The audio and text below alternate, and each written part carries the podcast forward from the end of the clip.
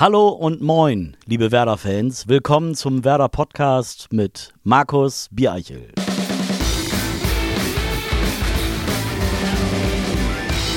Herzlich willkommen zu einer neuen Ausgabe des Werder Podcast. Gemeinsam mit Mediamarkt sprechen wir hier bekanntlich über alles, was das grün-weiße Herz höher schlagen lässt. Also eigentlich gibt es hier in aller Regelmäßigkeit 100% Werder auf die Ohren. Doch große Ereignisse werfen bekanntlich ihre Schatten voraus und deshalb sind es heute nicht 100%, sondern 120 Jahre, über die wir sprechen wollen. 120 Jahre Werder Bremen. Am Montag ist es soweit und dieser Podcast leitet quasi die Jubiläumswoche ein. Und umso glücklicher sind wir, dass Sebastian Langkamp uns einen Gast nominiert hat, der besser gar nicht passen könnte. Ich glaube, ich würde unseren Präsidenten Hubertus Hess-Grunewald nominieren. Er ist seit vier Jahren Präsident des SV Werder Bremen, aber schon fast 50 Jahre ununterbrochenes Mitglied im Verein. Er spielte erfolgreich Fußball in der Jugend des SV Werder. Noch erfolgreicher war er als Anwalt für Arbeitsrecht, einem Fachgebiet, in dem er auch promoviert hat. Bei Werder ist er Präsident und Geschäftsführer und heute einmal zu Gast bei uns im Podcaststudio. Herzlich willkommen, Hubertus Hess-Grunewald. Hallo. Hubertus, es steht eine ganz besondere Woche an. Werder wird 120 Jahre alt. Wie wird man solch einem Jubiläum denn gerecht? Das ist immer schwierig, weil wir eine unglaublich lange und sehr bewegte Geschichte haben und äh, wir wollen uns einfach erinnern und freuen an dem, was wir haben, aber vielleicht auch einen Ausblick auf das wagen, was noch vor uns liegt. Wird schwer, aber wir freuen uns drauf. Das ist eine gemeine Frage, aber ich stelle sie trotzdem. Ähm, gibt es einen Moment, bei dem du sagen würdest, dieser eine Moment hat Werder nachhaltig geprägt und zu dem gemacht, was Werder heute ist? Ob es dieser eine ist, äh, weiß ich nicht, aber die Prägung, die wir haben, hat ja ganz sicher mit dem enormen sportlichen Erfolg der Bundesliga zu tun und ist eigentlich mit der Ära von Otto Rehagel begründet worden, die äh, nachhaltig war. Und dann gab es eine zweite mit Thomas Schaaf. Ich glaube, ähm, dass vielleicht ähm, der Wiederaufstieg und all das, was danach kam, vielleicht das war, was die Weichen gestellt hat äh, für die erfolgreiche Zukunft mit Europacup-Teilnahmen und Platzierungen immer in der Spitze der Bundesliga. Du bist seit vier Jahren an der Spitze des SV Werder Bremen als Präsident und dann auch als Geschäftsführer. Wie waren denn die ersten vier Jahre? Unglaublich intensiv, äh, auch äh, manchmal anstrengend, aber ich kann sagen, ich mache das wirklich mit Herzblut und äh, habe das große Privileg, dass ich mein Hobby zum Beruf machen konnte. Und deswegen macht es einem eben auch nichts aus, wenn man sieben Tage die Woche arbeitet. Weil auch früher habe ich gearbeitet und am Wochenende war Werder. Und jetzt arbeite ich unter der Woche für Werder und am Wochenende ist eben auch Werder. Also insofern hat sich nicht viel geändert. Aber es ist schon sehr intensiv und es bleibt offen gesagt wenig Raum für andere soziale Kontakte. Was ist denn in der Vergangenheit, jetzt in den vier Jahren, das gewesen, wo du dich am meisten aufgerieben hast? Oder was vielleicht auch am anstrengendsten war? Naja, wir hatten ja viele äh, Themen, die uns wirklich beschäftigt haben. Der Strategieprozess war sehr, sehr intensiv, der aber zu einem guten Ergebnis gekommen ist. Wir haben einen, wie ich finde, sehr guten äh, Zusammenhalt in den Gremien des Vereins, äh, der aber immer wieder neu hergestellt werden muss, der immer wieder in der Diskussion bei den ganzen Themen gewahrt und entwickelt werden muss. Und das ist etwas, was natürlich auch Kraft kostet. Das will ich nicht verhehlen. Auch ich bin abends wirklich rechtschaffen müde, wenn ich äh, ins Bett äh, gehe. Aber äh, aufgerieben in dem Sinne muss ich sagen, äh, das äh, habe ich noch nicht festgestellt.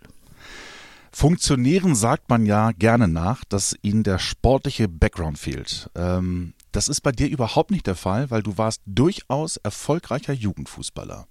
Fünf Jahre gemeinsam mit Thomas Schaaf immer in der ersten Mannschaft. Beeindruckend. Ja, es hat aber eben nicht zu mehr gereicht. äh, aber dennoch, ja, ich habe angefangen, äh, Fußball zu spielen bei Werder, da war ich neun Jahre alt, im äh, August 1970. äh, und habe dann äh, die Jugendmannschaft mal Werder durchlaufen und hatte auch ein bisschen das Glück, in eine Zeit hineinzuwachsen, wo es auch begann, sozusagen, wo die Nachwuchsarbeit immer weiter professionalisiert wurde und verbessert wurde. Und da war es schon was Besonderes, wenn man dann äh, in der Jugend äh, eine Sporttasche kriegte, einen Trainingsanzug kriegte, ein paar Fußballschuhe vom Verein bekam. Äh, das waren Dinge, die heute selbstverständlich sind, die damals für uns etwas Besonderes waren.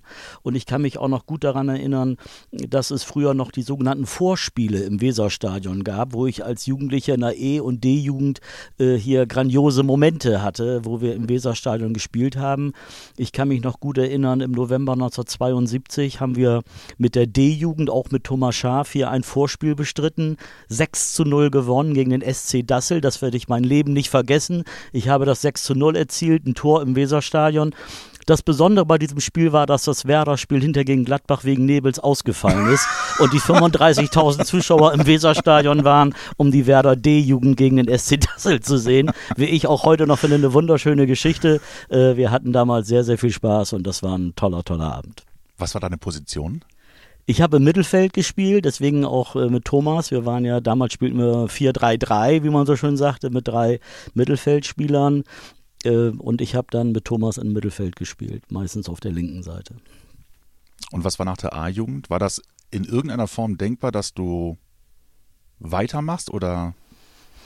Ja, es war so, dass zu der damaligen Zeit, als ich aus der A-Jugend äh, rauskam, ähm, äh, unser ehemaliger Meisterspieler Helmut Jagilski, Trainer der damaligen Werder Amateure war und äh, ich ja auch mit Holger Jagilski, der leider schon verstorben ist, äh, damals zusammenspielte. Ähm, und ähm, äh, Helmut Jagilski große Stücke auf mich hielt und immer sagte, Mensch, vielleicht kann ich dich nochmal irgendwo einbauen, aber es hat äh, einfach nicht gereicht. Also da war der Sprung einfach zu groß, äh, weil meine Qualitäten auch mit dieser Dynamik und dieser Körperlichkeit einfach nicht da waren. Da war eben Thomas Schaf, der deutlich bessere Fußballer, der mit seiner, ja, mit seiner äh, Laufstärke, mit seiner Willensstärke, auch einfach mit seiner Athletik genau diese Anforderungen erfüllt hat. Du bist dann ähm, ins Studium gewechselt, hast, hast ähm, Jura, also Rechtswissenschaften studiert in Göttingen. Gab es da Momente, wo du voller Wehmut im Fernsehen die Erfolge im Europapokal äh, oder die deutsche Meisterschaft äh, gesehen hast und gedacht hast, da, der Thomas, mit dem habe ich zusammengespielt. Solche Momente hatte ich zuhauf. Es war wirklich äh, so, dass ich mich für Thomas unglaublich gefreut habe, weil für ihn der Traum in Erfüllung gegangen ist, den wir alle damals in der B-Jugend zum Beispiel auch hatten, wo wir alle noch gedacht haben, wir werden Profis. Thomas hat es geschafft, auch völlig zu Recht. Er war ja auch der jüngste Werder-Spieler, der debütiert hat, glaube ich, äh, damals gegen den VfL Bochum in Bochum, wo er eingewechselt wurde. Und ich habe viele, viele Abende erlebt in Göttingen, wo denn Werder äh, in Europa spielte. Ich habe ja von 1980 bis 85 studiert und genau in der Zeit waren ja die tollen Europacup-Zeiten und ich habe das dann immer im Fernsehen sehen dürfen und habe mich enorm gefreut. Ich erinnere mich auch noch daran, dass ich einmal in Hannover war beim Nordderby, wo ich mit dem heutigen Ministerpräsidenten von Niedersachsen, Stefan Weil, gemeinsam an- und abgereist bin. Äh, Stefan Weil war natürlich glühender 96-Fan und wir haben dann 4 zu 2 gewonnen. Ich erinnere mich, dass Thomas Schaf da mit seinem Hannoveraner Gegenspieler Kuhlmeier noch Nase an Nase stand vor der Haupttribüne. Ich stand in der Fankurve und hinter bin ich dann mit 5 Mark mit der Mitfahrgelegenheit mit Stefan Weil in einem R4 zurück nach Göttingen, der keine Rückbank hatte. Ich saß auf einem Plastikeimer. Äh, auch das werde ich nicht vergessen. War eine schöne schöne Zeit, ja. Aber der Sieg hat alles übertüncht. Also Hubertus Hess Grunewald ist ja dein vollständiger Name, ist für viele aber zu lang. Deswegen wirst du hier im Verein auch gerne Hupe gerufen. Und deswegen haben wir auch eine Frage von Sebastian Langkamp, die genau darauf einzahlt. Wir hören mal eben kurz rein.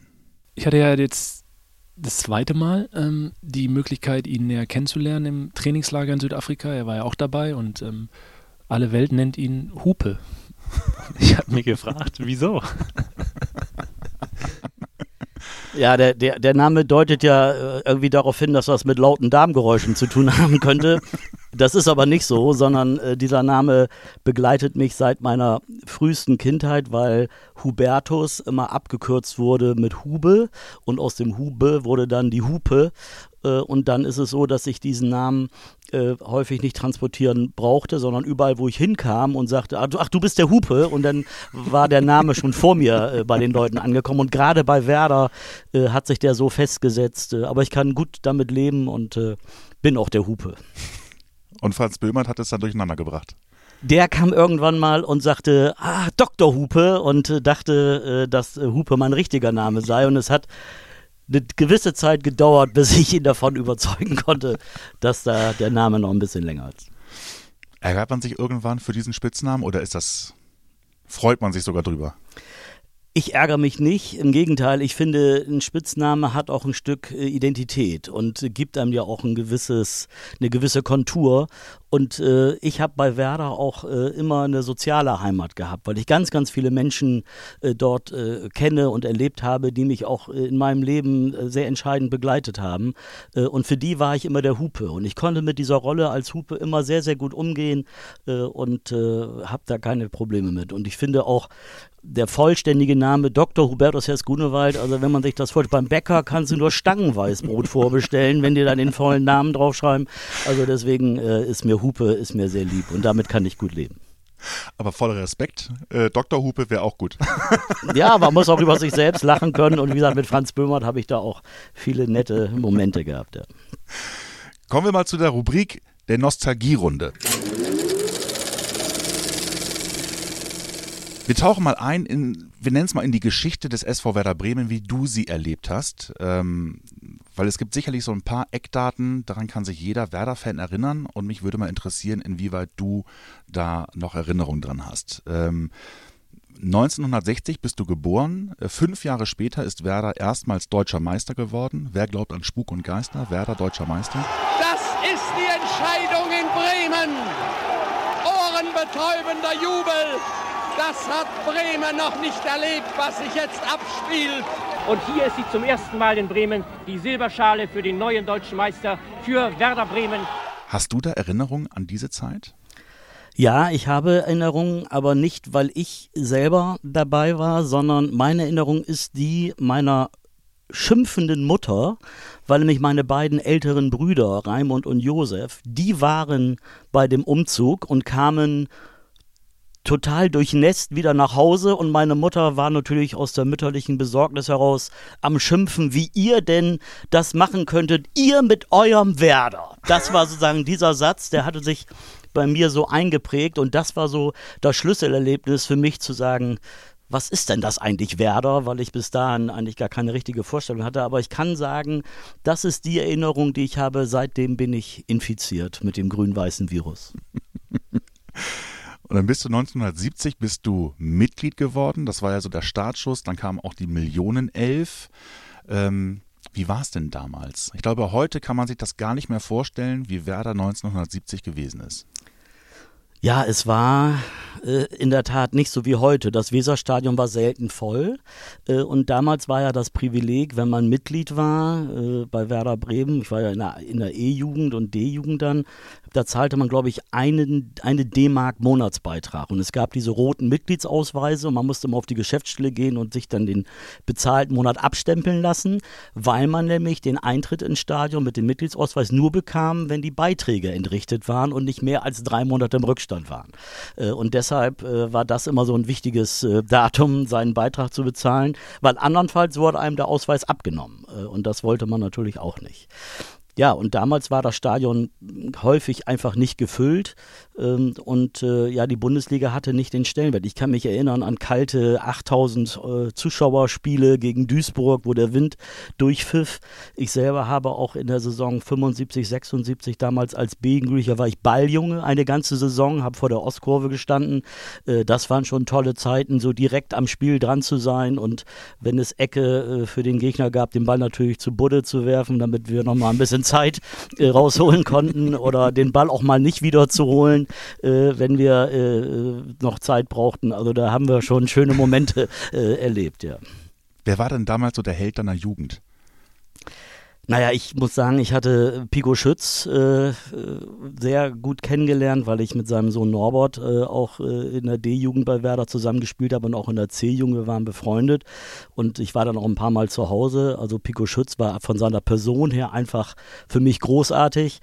Äh, und ich habe natürlich Horst-Dieter Höttges äh, ob seiner Spielweise einfach geliebt, weil ich habe niemanden gesehen, der sich so reingeschmissen hat. Und ich kann mich an ein Bundesligaspiel erinnern, wo ich Balljunge war, wo Horst-Dieter ein aufgeschlagenes Schienbein hatte und kaum gehen konnte, weil es so blutete aus der Wunde und dann in diesen legendären Tunnel noch vor der Südtribüne in die Laufbahn rein und dann ging er in die Kabine und wir uns schon alle Sorgen machten und zu Beginn der zweiten Halbzeit kam Horst-Dieter wieder raus. Ich weiß nicht, was die in der Halbzeit mit ihm angestellt haben, aber unfassbar hat mich äh, dieser Mensch mit seinem Engagement für Werder fasziniert. Wir hätten es vorhin schon angesprochen, du hast dann Jura studiert, bist dann äh, zurück nach Bremen gekommen, um dann Rechtsreferendariat äh, zu machen. Später hast du dann auch promoviert. Ähm, aber das war ja so die erfolgreichste Zeit von Werder Bremen. So 1990, 91 mit dem Pokalsieg, Europapokalsieg, deutscher Meister. Ähm, und erst 93 bist du dann ja quasi in die Gremien des SV Werder Bremen aufgestiegen. Wie hast du denn die, diese erfolgreiche Zeit erlebt? Warst du Fan auf dem Domshof? Warst du in der Kneipe mit Freunden. Wie hast du diese legendären Spiele erlebt? Ja, ich habe, ähm, natürlich war ich Fan. Ich war auch noch nicht äh, in den Gremien bei Werder, aber ich war schon in der sogenannten fünften Herren. Äh, da war ich nämlich seit 1989. Ich habe also es als Einzige geschafft, den Sprung bei Werder von der Jugend direkt in die alte Herren zu schaffen, ohne äh, die normale Herrenzeit zu spielen. Und das war also unter Horst Münte, Jürgen Porath, Wilfried Milde, die haben mich da unter ihre Fittiche genommen. Äh, und mit denen war ich schon immer ein Stück näher dran, weil wir haben diesen sogenannten Ordnungsdienst gemacht. Die fünfte Herren hat immer anderthalb Stunden vor Anpfiff äh, an den Stadiontoren die Ordnungsdienste kontrolliert, damit nicht die Ordner ihrerseits ihre Nachbarn, Freunde und so weiter ah, reinlassen okay. konnten. Das war ein Ehrenamt, das wir für Werder ausgeübt haben und haben dann manchmal auch in Streitsituationen auch schlichten können. Dadurch war ich immer ein Stück näher dran und natürlich waren wir Fans. Also ich kann mich sehr gut erinnern, die Pokalfinals 90, als wir gegen Kaiserslautern verloren haben, das waren Momente, wo man ernsthaft überlegt, ob sein Leben noch einen Sinn hat, wenn man dann äh, von Berlin zurückfährt. Ich kann mich an äh, 91 äh, erinnern, äh, wo ich nicht in Berlin war, das weiß ich noch, äh, und 92 ja auf dem Marktplatz natürlich in der Masse gestanden und gejubelt und äh, gehört, wie Jürgen Rollmann äh, sagen seine Kritik an Otto Rehagel los wurde und ja und 93 war ich dann in der Tat schon im Vorstand der Fußballabteilung und durfte erstmals mit ins Rathaus bei der bei dem Empfang war für mich ein großer großer Moment.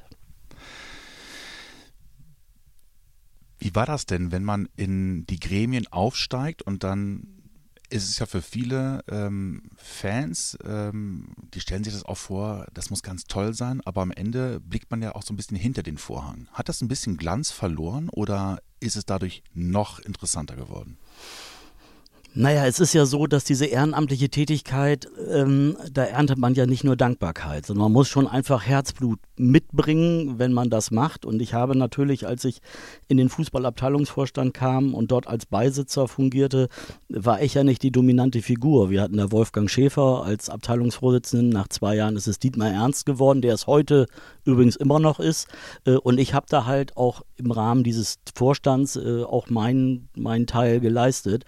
Und natürlich muss man da auch Alltagssituationen haben, Stresssituationen, weil man Konflikte hat, weil es Probleme gibt, äh, Spielorganisationen. Und das ist aber, sagen, eine Aufgabe, wo man nicht immer nur sagt, Werder, das ist sozusagen nicht nur Samstagnachmittag, bunte Fahnen und volle Stadion, sondern Werder heißt dann auch Organisation eines Spiel- und Trainingsbetriebes. Äh, fragen, wer darf auf welchen Platz, äh, äh kriegen wir das hin, dass äh, der Spielbetrieb organisiert wird, äh, ist der Trainer geeignet auch für Werder und die Jungs, die er da betreut. Also da sind ganz viele Momente, die manchmal auch nicht einfach sind. Also ähm, man muss auch manchmal ein bisschen Stehvermögen haben, äh, um sich durch diese Zeit dann durchzufinden.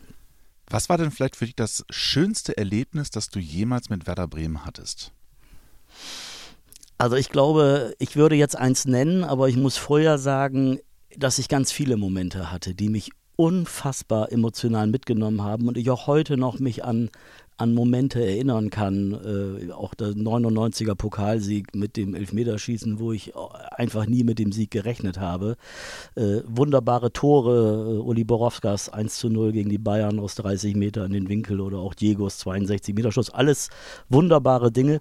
Aber was mich emotional, ehrlich gesagt, auch heute noch am meisten berührt, ist der Moment, als wir äh, 2004 hier die Meisterehrung hatten äh, und Rudi Völler aus der Ostkurve kam mit der Meisterschale und diesen langen Weg ging, um sie zu übergeben. Und ich saß auf der Südtribüne und hatte meine beiden Söhne Hannes und Paul links und rechts neben mir am Arm und äh, ich muss sagen, ja, da kommen einem fast nochmal die Tränen, wenn ich daran denke. Das war ein Moment, der mir sehr, sehr nahe ging und auch die Jungs äh, sehr berührt, die auch beide seit Geburt Werder-Mitglieder sind und das auch aus voller Überzeugung sind.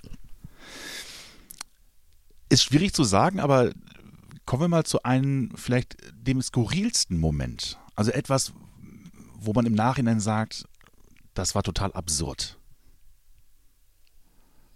Also jetzt mit Stefan Weil im R4 auf dem Plastikeimer zu fahren, geht in diese, geht in diese Richtung. Äh, ich kann mich erinnern, wir hatten mal äh, eine Europacup-Reise nach Donetsk äh, und da wurden wir mit drei schwarzen Limousinen mit dunklen Fenstern durch die Stadt gefahren und wir hatten das UEFA-Dinner ähm, in einem Lokal vor dem Spiel mittags und in der Ukraine ist es üblich, dass man auch zu jedem Gang Wodka trinkt. Und ich kann mich erinnern, dass wir nach dem Essen, äh, Klaus Allofs und ich im Fond des Wagens saßen und beide eigentlich äh, das Spiel nicht mehr hätten sehen können. aber irgendwie war noch genug Zeit, um äh, das noch hinzubekommen. Äh, aber das war ein Moment, wo ich dachte, meine Güte, du spielst heute Abend Europacup und äh, der Wodka arbeitet in allem. Ja. Wir kommen mal von der Nostalgierunde zur Schnellfragerunde. Im Auto höre ich. Bremen 1 weil das die Musik ist, die ich zu Hause auf Vinyl noch im Regal habe. Ja? Hast du auch eine Platte geholt? Apropos Vinyl? Die hoffe ich jetzt bald in der Hand zu halten. mein Lieblingsspieler.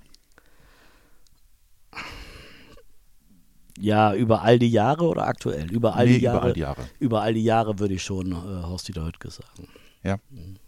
Das ist dann die Szene mit dem aufgeschlagenen ja, aber Schienbein. Auch, aber auch äh, viele andere Szenen und auch dieser legendäre Spruch, solange ich für Werder spiele, steigt Werder nicht ab. Er hat das ja auch eingehalten.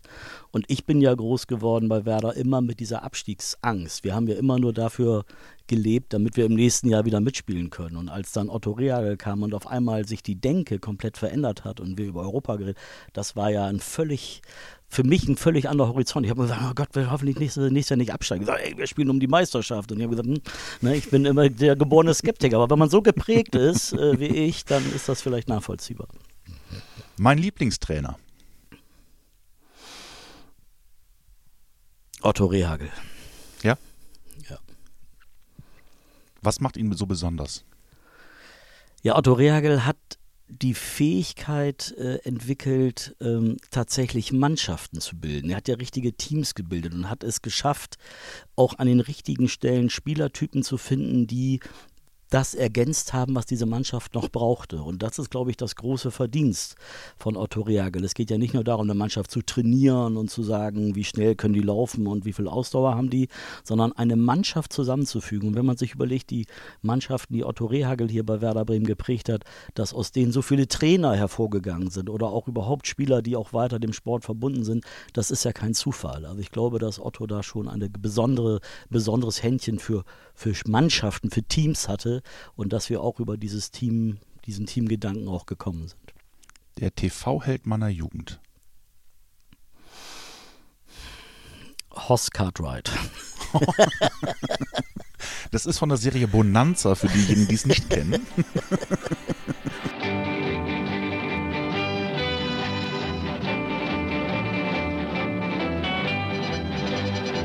Ja, weil Horst schlug zu und die anderen war K.O. Horst war der große, kräftige. Genau, genau. Wie heißen die anderen noch?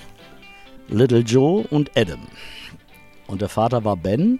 Und die lustigste Figur war der japanische Koch, nee, der chinesische Koch Hop Sing. Ja.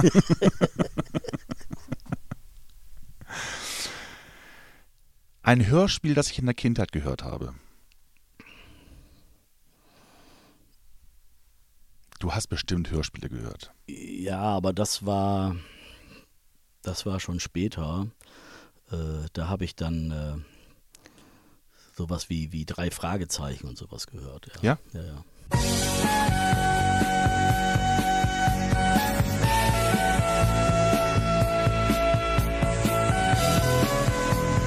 Die fing auch in den 70er Jahren an, glaube ich, ne? Die ersten, ja. Die ersten, ja. Der vielleicht lauteste Moment im Weserstadion. Der lauteste Moment.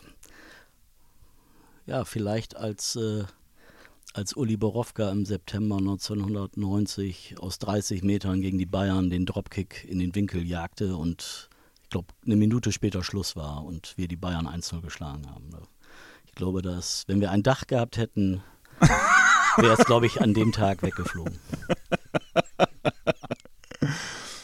Mein Lieblingslied in der Kindheit. Also ich habe schon immer früh die Beatles gut gefunden, muss ich sagen, durch meine älteren Brüder. Und da fand ich Hey Jude immer ganz toll. Hey Jude, don't make it bad. Take a sad song and make it better. Du warst Beatles. Ich war Fan. Beatles-Fan, die Stones bin ich jetzt erst später drauf gekommen, aber Wie viel später? ja, als sie irgendwie äh, das erste von zehn Abschiedstourneen begonnen haben. Aber es war schon ein Kampf damals, ne? Ja, Entweder ja, war man ja. für Beatles oder war man für genau, die Stones. Genau, aber ich war in der Tat in meiner Kindheit, ich war mehr Beatles, ja, ja. Aber du hast keine Frisur gehabt wie die Jungs. Äh, doch, doch, ich hatte ja, äh, ich trug ja das Haar damals äh, lang, äh, schulterlang und hatte dann auch in der C-Jugend ein Stirnband. Und weil ich das bei der Drogerie bei uns um die Ecke kaufte, hatte ich ein rosanes, weil die hatten keine andere Farbe. äh, deswegen hatte ich auch manchmal den Spitznamen Winnetou. Jetzt ist die Frage, was ist besser, Winnetou oder Hupe? also ich komme mit Hupe besser klar als mit Winnetou. Vor allen Dingen, weil ich nicht diesen französischen Akzent habe wie Pierre Brice. Musik bedeutet für mich. Ja, bedeutet für mich ganz viel Gefühl. Also Musik äh, löst bei mir auch äh, Gefühle aus und ich höre auch gerne auch alte Musik, also alte Musik in dem Sinne, dass ich auch jetzt wieder mein Tape-Deck habe reparieren lassen und meine alten Kassetten aus den 1980er Jahren höre, äh, wenn ich mal einen freien Moment habe und äh, mich das sehr entspannt, weil ich mich dann auch gefühlsmäßig in diese Zeit der unbedarften Jugend zurückversetze. Das ist dann ganz schön, ja. Also insofern Musik ist viel Gefühl und auch Entspannung. Ein Geräusch, bei dem ich gut abschalten kann. Wahrscheinlich das Rauschen, wenn der Fernseher das Programm beendet. Oh, das war in den 80er Jahren. genau. Das kennt man heute nicht mehr. Heute läuft es einfach 24-7 immer durch. genau. Ja. Also zu meiner Jugend war das zu meinem Bedauern anders. Äh, begann ja auch immer erst um 16 Uhr. Das war eigentlich spät. Das stimmt. Ja, stimmt. Das, das Vormittagsprogramm kam ganz spät erst, ja. Genau. Das kann man sich gar nicht vorstellen. Ja, ja. Das schönste Lied auf der Platte 120 Jahre lauter Werder. Das ist ganz schwer, aber ich würde gefühlt sagen, äh, Grün-Weiße Liebe von Jan Delay. Und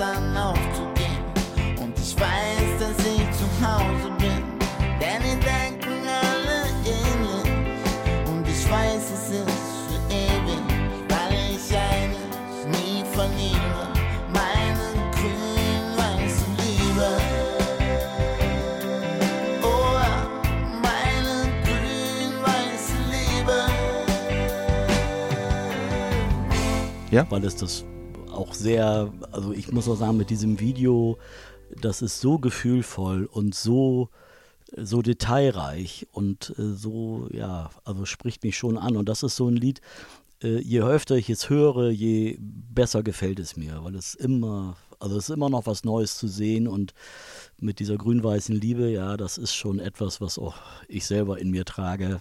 Deswegen, ja. Ihr hattet da draußen natürlich auch die Möglichkeit, zwei CDs lauter Werder zu gewinnen. Die richtige Antwort war natürlich die Doofen. Ähm, und gewonnen haben Daniel und Philipp. Ihr werdet dann von uns noch benachrichtigt und erstmal auf diesem Weg herzlichen Glückwunsch. Bevor wir zum Ende kommen, Hubertus, hast du jetzt noch eine Aufgabe, denn du müsstest jetzt unseren kommenden Gast nominieren. Vielleicht ja jemanden, der zu 120 Jahre Werder passen würde und diesem Gast dann auch eine Frage stellen. Da würde ich jetzt äh, spontan an Otto Rehagel denken, weil der äh, ja, weil der auch Werder Bremen mit seiner Arbeit sehr maßgeblich geprägt hat und auch die Grundlagen, die sportlichen Grundlagen gelegt hat für das, was wir haben. Und äh, die Frage wäre natürlich, wie er es eigentlich ähm, immer geschafft hat, diese Teams so zu formen, dass sie als Mannschaft funktioniert haben, wie er Konflikte gelöst hat oder auch Spieler in diesem Team besser gemacht hat. Ich bin so beeindruckt von dieser Arbeit, das kann er ja vielleicht mal berichten. Ich hoffe, dass wir Otto Rehagel bekommen und dann werde ich mir auch gerne diese Frage stellen. Ihr könnt dann auch gerne wieder Fragen einschicken und damit dieses Programm aktiv mitgestalten. Ihr wisst vermutlich schon, wie es geht, aber zur Sicherheit noch einmal, ihr schickt eine Sprachnachricht per WhatsApp an unsere Werder-Nummer 0174 668 3808. Alle Infos dazu gibt es natürlich auch unten in den Show Notes. Wir freuen uns auch über Anregungen und Kritik. Hubertus, schön war's. Ich hoffe, es hat dir auch gefallen. Ja, vielen Dank. Es ist äh, sehr unterhaltsam mit dir. Vielen Dank. Danke dir, danke euch da draußen fürs Zuhören. Denkt dran, diesen Kanal zu abonnieren, dann verpasst ihr wie gehabt keine Folge mehr. Hört gerne wieder rein. Kommende Woche also dann mit der Legende Otto Rehagel. Wir geben unser Bestes. Bis dahin, macht's gut. Tschüss.